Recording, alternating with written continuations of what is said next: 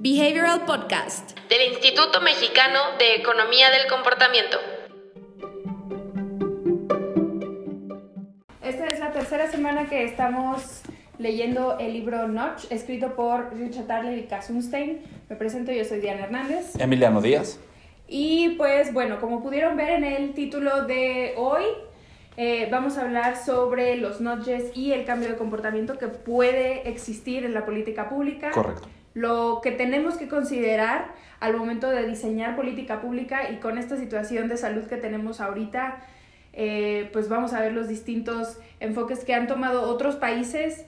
Eh, les vamos a platicar también sobre una intervención que nosotros hicimos aquí en el edificio.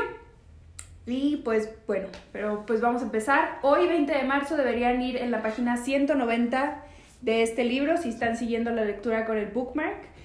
Y eh, pues vamos a hablar de cómo nudging puede hacer un cambio en las decisiones de las personas o incrementar la participación de las personas en un cierto programa. Por ejemplo, eh, muchos conocen el caso de la donación de órganos que estaba eh, dada por un default, por un opt-in y un opt-out. La semana pasada platicamos un poquito sobre los defaults, pero para quienes no conocen este caso, eh, ¿nos puedes platicar un poquito más de este caso? Sí, digamos, hablábamos de un caso justamente donde el diseño del formato no tenía que ver con, con, con el resultado final y hablábamos de cómo los nudges pueden ser elementos incluso que modifiquen contextos específicos como un formato. ¿no? Es decir, y esto es muy importante porque al final del día, dentro de la distinción que hablábamos la semana pasada, hablábamos de dos medios, de dos herramientas de cambio de comportamiento enfocados a contexto.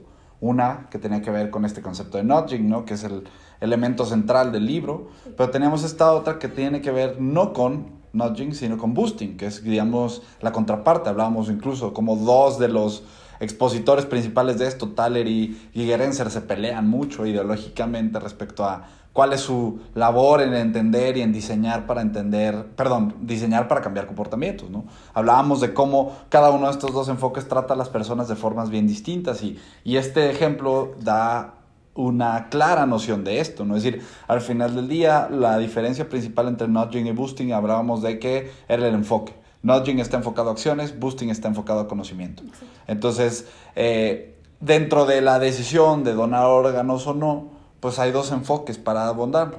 Una donde creas toda la conciencia necesaria para que la persona por su propia cuenta vea el valor y tome la decisión de ser donador de órganos. U otro donde no te importa tanto ese conocimiento, sino más bien es tú estructuras, entiendes la decisión por la que pasa la persona y estructuras un momento, un notch en el preciso momento donde tiene que decidir si dona o no dona para que entonces incremente la tasa de donación. En este caso, el formato o el approach que tomaron muchos países fue no crear toda esta conciencia, sino irse directamente a los formatos. Y entonces, ¿qué es lo que haces? Tienes un resultado muy importante, tienes un resultado muy sólido, donde tienes incrementos muy fuertes en la tasa de donación de órganos, pero por otro lado, tienes un montón de ciudadanos desinformados o que son donadores sin querer serlo. O sin saberlo, exactamente, que es digamos, igual de mal. ¿no? Entonces hablábamos un poco de esta diferencia y veíamos que realmente la forma de entender el proceso de toma de decisiones de las personas, la forma de diseñar elementos para política pública, tiene que ir muy alineados con esto, ¿no? Es decir, tiene que entender y tiene que estar alineado con el objetivo. Tiene que entender a la persona por un lado y tiene que estar alineado con el objetivo de cambio de la empresa por otro lado, o de la institución, ¿no? Que es decir, en el momento en el que estos dos están alineados, ¿no? Puedes entonces ahora sí estructurar los elementos de contexto, del servicio, del producto, para que la persona pueda interactuar con él para cambiar su comportamiento, ¿no? Es decir, una de las cosas que hablábamos también la semana pasada es que con este cambio de enfoque cambias o generas una modificación muy fuerte en el enfoque de todo lo que estás haciendo, porque pasas de utilizar y de ver a productos, servicios, políticas públicas, programas sociales y demás como fines a hacer medios. Entonces ya no te importa el, el, producto, el uso del producto como el objetivo final, sino ya tienes tú a un objetivo de comportamiento como parte final y entonces vas trabajando hacia acá. ¿no? Entonces ahí veíamos esta diferencia. Dentro de esta semana pues seguimos hablando un poco del poder de utilizar esta, estos, bueno, este segundo enfoque que está más eh, sin la necesidad de crear conocimiento, cómo puedes tú facilitar que las personas tomen una u otra decisión. Exacto. Y pues bueno, ¿cómo podríamos ver esto en los tiempos modernos como los que estamos viviendo ahorita. Eh, muchas medidas preventivas que se han tomado ahorita para eh, disminuir la propagación del COVID-19 es más hacia el uso del gel antibacterial y de cómo el gel antibacterial o el lavarnos las manos puede ser algo benéfico para nosotros. Eh, les platico de la intervención que hicimos. Nosotros nos preguntaron en el edificio si podíamos eh, de alguna forma mandar mensajes para que la gente se diera cuenta de la importancia que tiene usar el gel antibacterial y pues nos dimos cuenta que no importa tanto un mensaje que sea hacia la aversión a las pérdidas o hacia las normas sociales. No es tanto si le metes el miedo a la persona de lo que podría perder si no se cuida o si no se pone gel antibacterial. Lo que nos dimos cuenta que es más importante o a veces tan importante como el mensaje es dónde lo pones. Entonces, cuando nosotros usamos los mensajes en aversión a las pérdidas o hacia la norma social de todos lo están haciendo, tú también, tú también cuídate, eh, todos están quedando en sus casas, tú también, no hubo tanto efecto como el simple ponerle el gel antibacterial en un punto de contacto importante que en este caso era antes de entrar al elevador de las oficinas. Entonces, cuando nosotros eh, ubicamos bien nuestra intervención, cuando nos damos cuenta de los puntos de contacto que existen y planeamos eh, alrededor de eso, nos damos cuenta que la gente eso es lo que necesita, no tanto ese miedo o esos mensajes que apelen hacia querer usar el gel, ¿no? Correcto, ¿no? Y, y mira, eso nos trae justamente al tema central de este, de este en vivo, ¿no? Es decir, ¿qué pasa con esta idea de utilizar ciencias del comportamiento para taclear problemas como el COVID-19? Exacto. Y aquí vamos a hablar de algo bien interesante, porque una cosa es lo que ocurramos y pensemos que podemos hacer y otra cosa es cómo se está haciendo. Ahorita tenemos un ejemplo muy claro, hay un gobierno en el mundo, uno de los gobiernos más importantes en el mundo, que toma un enfoque basado en nudging y se compara y de hecho hay mucha controversia entre los ciudadanos de ese país y los ciudadanos del mundo entero, al ver que Reino Unido, este país, uno de los gobiernos más importantes del mundo, ¿no? toma un enfoque a taclar este problema a base de nudges. Exacto. Versus el enfoque. enfoque tradicional o que está tomando el resto del mundo, que es un enfoque completamente paternalista de incluso toque de queda, nadie sale, prohibimos el contacto, vamos a cortar esta curva en el momento de inicio. ¿no? Ahora, esto es bien interesante, porque es decir, ¿cuál es la diferencia central de todo esto? De hecho, es bien interesante para quienes estamos trabajando en esto porque vemos que pues, uno de los primeros gobiernos en integrar completamente la ciencia del comportamiento a su análisis está tomando decisiones estratégicas en estos momentos basados en ese enfoque de comportamiento. Pero es interesante ver esto, porque es decir, eh, para nosotros entender y para poder empezar a hablar de esto que está pasando en Reino Unido y lo que está pasando con COVID-19, tenemos que entender una cosa fundamental del comportamiento y de trabajar con comportamiento humano. Cuando trabajamos con comportamiento humano, mira, si quieres vamos a hacerlo un poquito así, ándale. Cuando trabajamos con comportamiento humano, prácticamente lo que vamos a ver es que hay dos palancas principales con las que podemos incidir en el comportamiento de las personas. Por un lado está todo lo que ocurre en los procesos internos de la persona, es todo lo que tiene que ver con cómo la persona procesa información y toma decisiones. Y es importante, y esta parte es innegablemente central del comportamiento de una persona. Pero así como vemos que todo lo que ocurre en el cerebro de una persona y todo lo que ocurre alrededor de la toma de decisiones es importante, hay otro factor, hay otro lado del comportamiento que normalmente no asociamos al comportamiento y que nos puede generar muchos problemas cuando tomamos decisiones o abordemos problemas de cambio de comportamiento como la estación del gobierno de Reino Unido, por ejemplo. Toda esta parte de la derecha es quizás la parte más importante cuando hablamos de comportamiento y tiene que ver con todo lo que está sucediendo en el contexto, todo lo que está sucediendo con la infraestructura necesaria para que este comportamiento se lleve a cabo. Y esto es importantísimo, porque es decir, al final del día el trabajo para cambiar y diseñar contextos para cambiar comportamiento, tiene que forzosamente considerar toda la parte de contexto físico, toda la parte de infraestructura que se va a tener que rediseñar para que la persona pueda interactuar con esto para entonces llevar a cabo la acción que queremos. ¿Qué es lo que está pasando? ¿Cómo está abordando, por ejemplo, el problema Reino Unido? Reino Unido dice, bueno, eh, antes o al momento de abordar esto yo voy a irme directamente con este lado, el lado de eh, la persona. ¿Y qué es lo que voy a promover? En lugar de decirle a las personas que hagan este, ejercicio de aislamiento, les voy a pedir por favor que no lo hagan y vamos a tomar este camino de, eh, digamos, contagio controlado, ellos le llaman. ¿no? Y este contagio controlado básicamente consiste en que los, las poblaciones más vulnerables, siendo adultos mayores, niños y personas que tienen diabetes, que tienen otras complicaciones, eh, incluso pulmonares, ¿no? Eh, se mantengan aislados del herd, de la mayoría de las personas, y que todas aquellas personas que no están en estas condiciones puedan, digamos, ir generando gradualmente una inmunidad. Y para todas estas personas la estrategia es estructurar notches que le permitan saber la importancia, como decía Diana ahorita, de lavarte las manos con el jabón de alcohol, de no tocarte la cara, de estar haciendo ciertas acciones para que tú, sin llegar a este enfoque completamente paternalista, sin llegar a las prohibiciones, sin llegar a, A las un- multas, por a una ejemplo. multa, a un toque de queda o lo que sea, puedas las personas seguir tomando la decisión por su propia cuenta de cuidarse o no cuidarse. ¿no? Ahora, ¿cuál es el tema con esto? Es un enfoque interesante porque al final del día el approach se habló de behavioral fatigue, fatiga de comportamiento. Entonces dentro de él incluso sale David Halpern, que es el jefe del Behavioral Insights Team, a hablar en ruedas de prensa, ¿no? Donde dice, mira, el approach que estamos toca- tomando en Reino Unido va más en línea a liberar a las personas, no generar este behavioral fatigue que va a generar, o esta fatiga de comportamiento que va a generar aislamiento puro de las personas. Vamos a mejor permitir que poco a poco vayan, digamos, ellos interactuando con el virus, controlando de cierta manera la propagación eh, y permitiendo que las personas tomen sus decisiones. Ahora, los otros países no solamente están yéndose por este lado, al revés, de hecho, veamos por ejemplo el approach de China. China hace un approach completamente distinto porque él pues incluso bloquea, ¿no? Es decir, crea estas prohibiciones absolutas para que no caiga en la decisión de las personas el cuidarse no, es decir, entras en toque de queda y listo.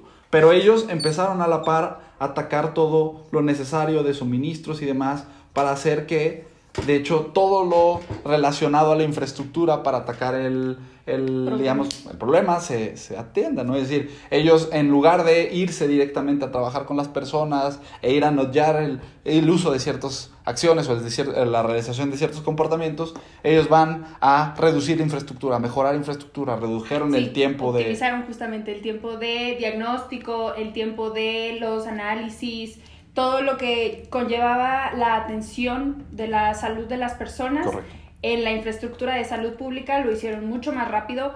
Muchos vimos que hicieron un hospital en 10 días. Entonces, ese tipo de acciones es lo que acompaña un poquito el contexto y la infraestructura de la que estamos hablando en esta parte. Claro, y al final del día ellos, digamos, de cierta manera crean una estrategia de cambio que está, eh, que está digamos, em, en sintonía, en armonía con los dos lados del contexto. Reino Unido ahorita está muy enfocado en esta parte. ¿Y qué es lo que está pasando? Está teniendo muchos problemas en su sistema de salud porque no están abarcando y no están atacando la parte de infraestructura.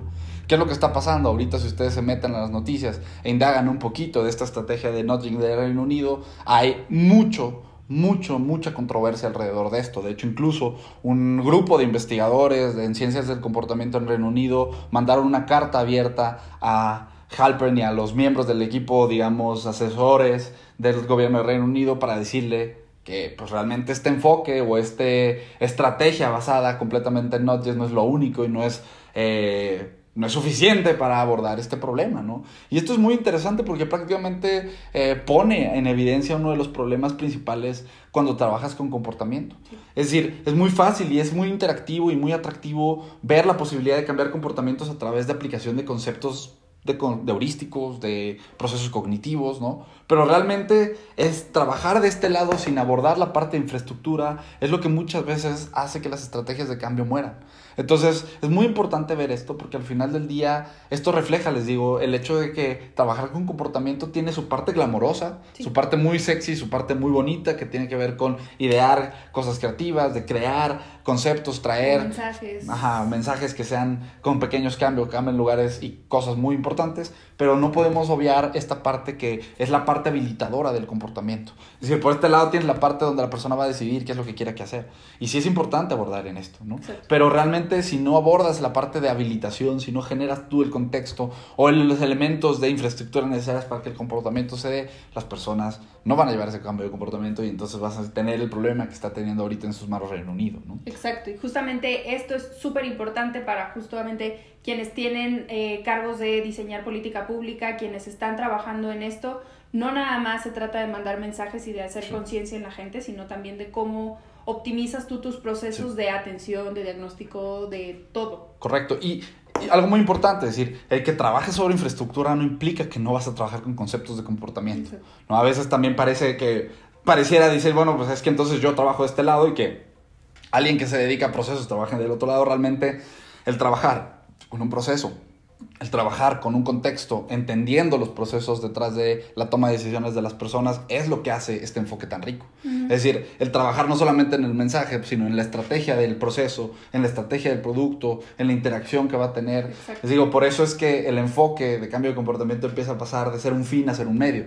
Porque esta infraestructura, este producto o este servicio va a ser el medio que permita a la persona habilitarse hacia el cambio de comportamiento. ¿no? Entonces, un enfoque un poquito diferente. Si es un enfoque un poquito más robusto, pero al final del día, en este caso, de, en este problema de Reino Unido, estamos viendo que el abordar solamente un lado tiene consecuencias. ¿no? Y muchas veces esas consecuencias van a verse en, el impacto, en el, en el resultado ¿no? que va a tener todo esto. Entonces, bien importante ver esto porque, les digo, realmente asociamos el comportamiento con lo que, de las personas con lo que pasa en el cerebro de la gente. Y realmente lo que pasa en el cerebro es importante. Y es decir, nunca podemos obviar el proceso de toma de decisiones de las personas. Pero no, es lo eh, único. no es lo único, exactamente. ¿no? Y ahorita que estamos en un problema como este, vamos viendo justamente que abordar solamente estrategias que ayuden a la persona a cambiar lo que ellos hacen no es suficiente. Es buena estrategia, es excelente estrategia, pero pues justamente lo que vemos es que muchas veces el trabajar con este otro lado es a veces mucho más efectivo en términos de cambio de comportamiento. Eso, claro. La diferencia está en el nivel de inversión y en el nivel de trabajo que se tuvo que hacer y que se ha tenido que hacer en otros países para llegar a eso. ¿no? Entonces, es interesante verlo por lo que les decía. Al final del día, el cambio de comportamiento es muy amplio. Sí, exacto. no nada más es de una dimensión, no nada más es hacia las personas exactamente, sino hacia la infraestructura. Y como decía Emiliano, no nada más la infraestructura es optimizar eh, y hacer más rápido, sino también un poquito de echar eh, ojo a la interacción que tiene la gente, cómo es el proceso que sigue la gente, por ejemplo, para registrarse, para tomarse sus pruebas, para ir a las consultas.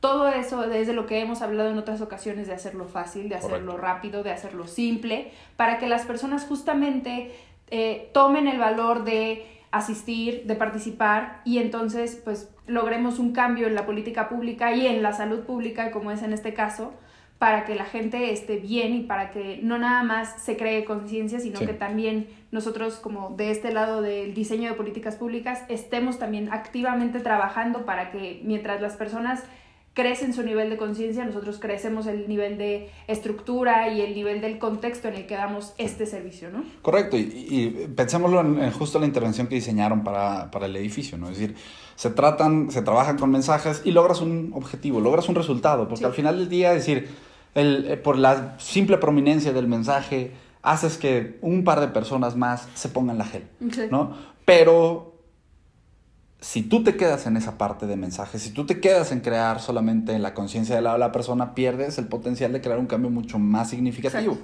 En este caso, se cambia este enfoque de mensajes a decir, bueno, la cuestión no es un tema de conciencia. De, ajá, de aversión a las pérdidas. Les digo, de que todos lo están haciendo, tú también. No es tanto eso, es también dónde lo ponemos. y, cómo le haces fácil la cosa a las personas. Realmente el problema de la gente que trabaja en el edificio es que todo el mundo llega con prisa, todo el mundo está acostumbrado a pasar por el lugar donde está puesto ahorita el gel de manera muy rápida, porque hay mensajeros, porque hay personas, porque hay mucho bullicio por ahí, pasas rápido y ahora el proceso diseñado actual te obliga a pararte en un espacio donde no te parabas, ¿no? Exacto. Es decir, pues sí, puedes poner la cantidad de mensajes que quieras, puedes poner ojos, puedes poner lo que quieras, ¿no? Y la gente lo va a voltear a ver. Pero si entiendes el contexto y bordas un poquito más esta parte de infraestructura, quizás te das cuenta que estructurar los botes de gel en lugares físicamente disponibles para las personas, donde no solamente tienen la atención, sino tienen el tiempo, tienen la habilidad, tienen todo, pues es mucho más efectivo para lograr un resultado. Otra vez, puedes llegar al cambio de comportamiento de los dos lados. La clave está en, en conocer estos dos enfoques y el que dentro del análisis podamos determinar y decir, bueno, es que sí puedo llegar a este impacto, pero es menor si así voy de este lado y trabajo con infraestructura. Exacto. O sea, hay veces donde trabajar con infraestructura por costo no se va a poder. A veces, ¿no? Sí.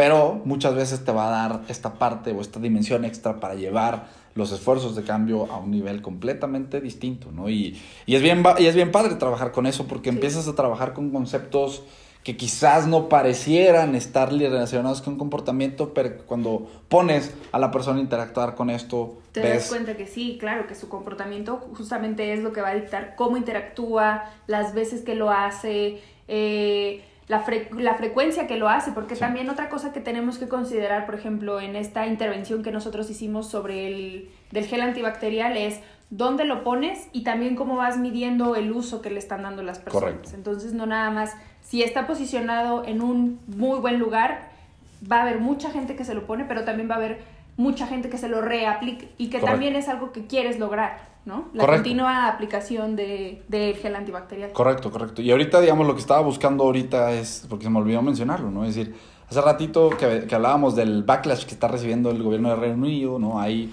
una carta, una petición abierta que hace un grupo de ci- científicos del comportamiento que le piden al gobierno que cambie Sí. su estrategia y que justifique, y esto es algo muy fuerte, que justifiquen la estrategia, que justifiquen los elementos que les llevaron a determinar que este behavioral fatigue realmente es un elemento que cambia eh, el comportamiento de las personas y que puede sustentar una política. Es bien interesante verlo porque realmente es decir, es una controversia muy fuerte que está pasando ahorita en- de dos días para acá y que determina y que representa muy claramente pues el gran problema que implica trabajar con herramientas de De cambio comportamiento. de comportamiento, sí. O sea, es decir, si no lo estructuras bien, si no lo haces adecuadamente, puedes estar generando contextos que, pues, propaguen ciertos comportamientos negativos Sí, claro. o ciertas cosas, resultados negativos, ¿no? Entonces, bien importante, bien, bien importante ver esto y bien interesante también eh, entender las distintas dimensiones de comportamiento, ¿no? Es decir, ahorita estaba escuchando el otro día o estaba leyendo un artículo, ¿no? Que habla de cómo puedes cambiar comportamientos alrededor de COVID desde UX. Sí. ¿no? Y es decir, pues sí, puedes estructurar algunos mensajes, pero tampoco se trata de tratar de ver la herramienta de cambio de comportamiento como la solución a todo, ¿no? Es decir, tienes que abordar un lado y tienes que abordar el otro, y hay ciertos alcances y hay ciertos niveles a donde las ciencias del comportamiento ya no llegar, llegan, exacto. ¿no? Y eso es algo muy importante porque, es decir, ahorita la disciplina entera está llegando a este punto donde se vuelve una solución para problemas masivos como esto, ¿no? Y justamente si no se estructura, si no se eh, delimita qué sí se puede acom- eh, acompañar, qué se puede abordar con cambio de comportamiento y qué no, pues nos vamos a encontrar problemas que se han encontrado otras disciplinas que buscan resolver cosas que es, es que yo lo apliqué y no me funcionó, claro, porque pues...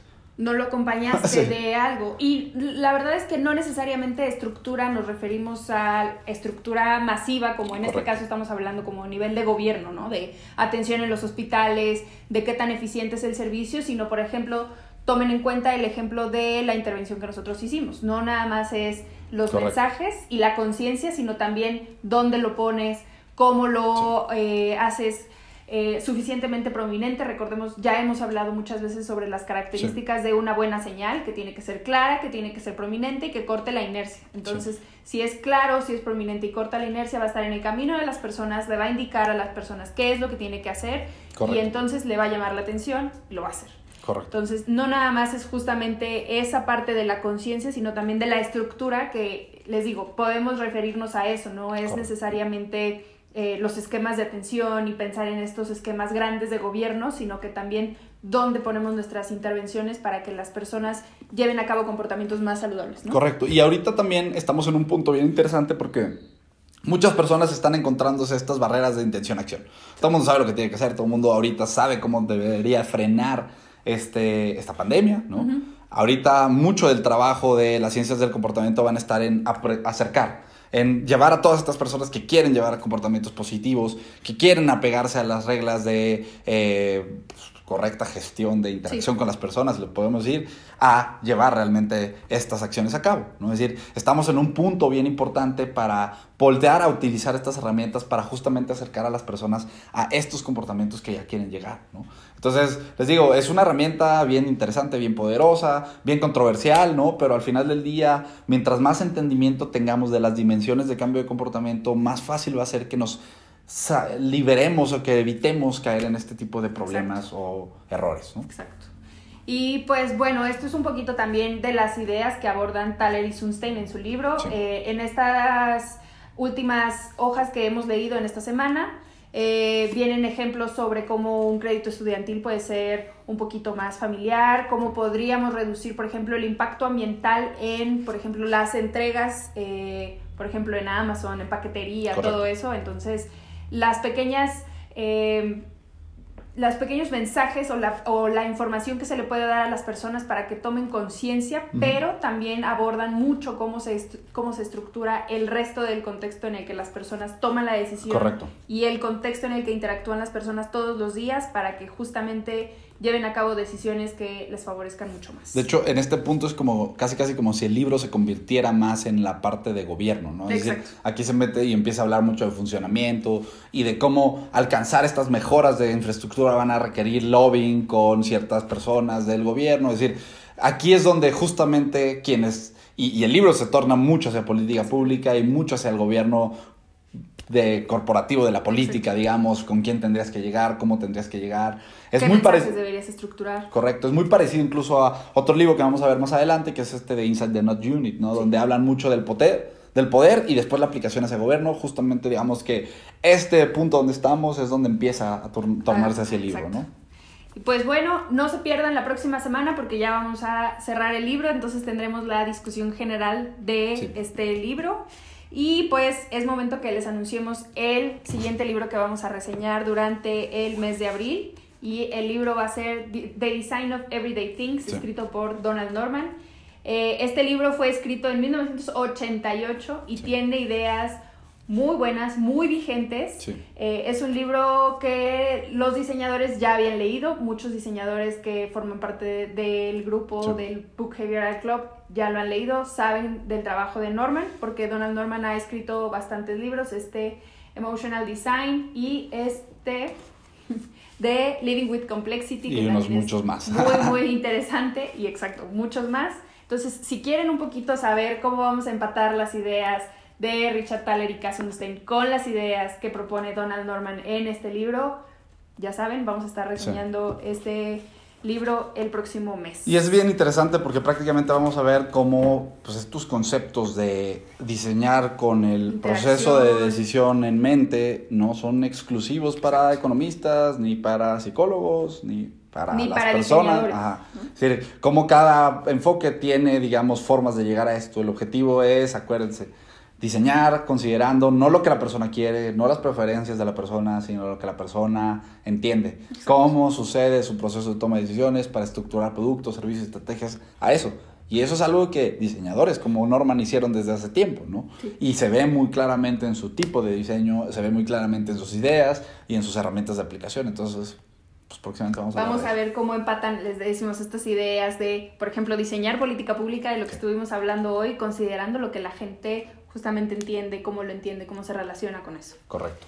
Y pues bueno, ya para dar cierre, como el fun fact de la semana, pues Kasunstein es fan de los Red Sox de Boston, de Taylor Swift y de Star Wars. Sí, sí. De hecho, tiene un libro que se llama The World According to Star Wars, en el que aborda un, un poquito eh, la libertad de elección, por la que justamente aboga en Notch y de cómo eso se relaciona con lo que tuvo que hacer Luke Skywalker para descubrir su camino hacia la luz. Em, la película favorita de Kasunstein, para quien se la esté preguntando, es el episodio 5.